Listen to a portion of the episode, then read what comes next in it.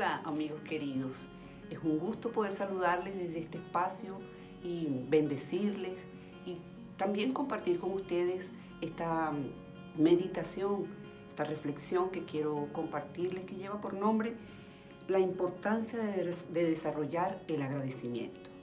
En el Salmo 100, versículo 4 se nos dice, entrar por sus puertas con acción de gracias.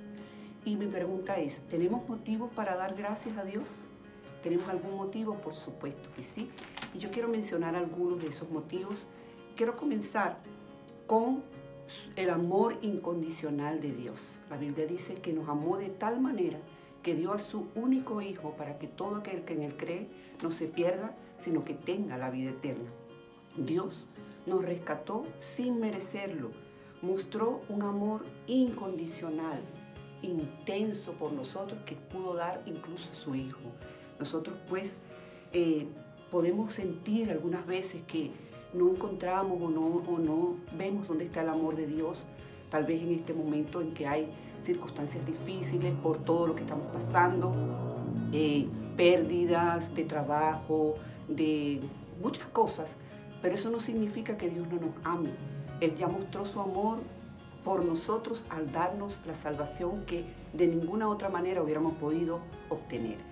Además de eso, Él también nos hizo parte de su equipo, el equipo vencedor. La Biblia nos dice, y voy a leerlo, de la siguiente manera, más gracias sean dadas a Dios que nos da la victoria por medio de nuestro Señor Jesucristo. Se nos dice que debemos dar gracias porque ya hemos recibido la victoria.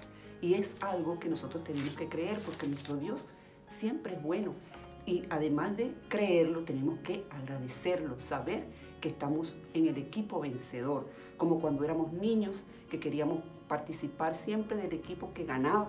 Así nosotros, Dios nos puso en ese equipo ganador. Además de eso, en la Biblia leemos en Efesios 1.3 que dice, bendito sea el Dios y Padre de nuestro Señor Jesucristo que nos bendijo con toda bendición espiritual en los lugares celestiales en Cristo. Bendito el Dios y Padre que ya nos bendijo.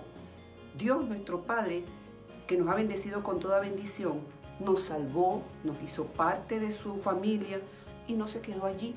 Además de eso nos da bendición. ¿Qué significa que nos da bendiciones?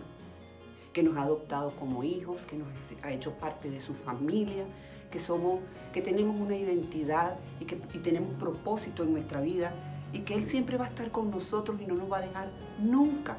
Por eso nosotros podemos dar gracias, porque nuestro Dios es un Dios real, es un Dios bueno.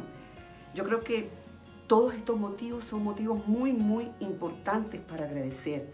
Tenemos muchas razones para acercarnos a Él, como dice la palabra, con acción de gracia por sus puertas con acción de gracia. Podemos hacerlo porque ya Jesús nos ha dado esa libertad, además de poder acercarnos a esa puerta y acercarnos con acción de gracia.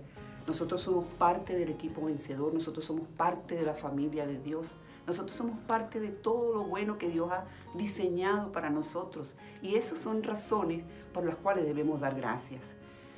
Y sin embargo, hay días en los cuales los motivos para dar gracias parecen que se desaparecen.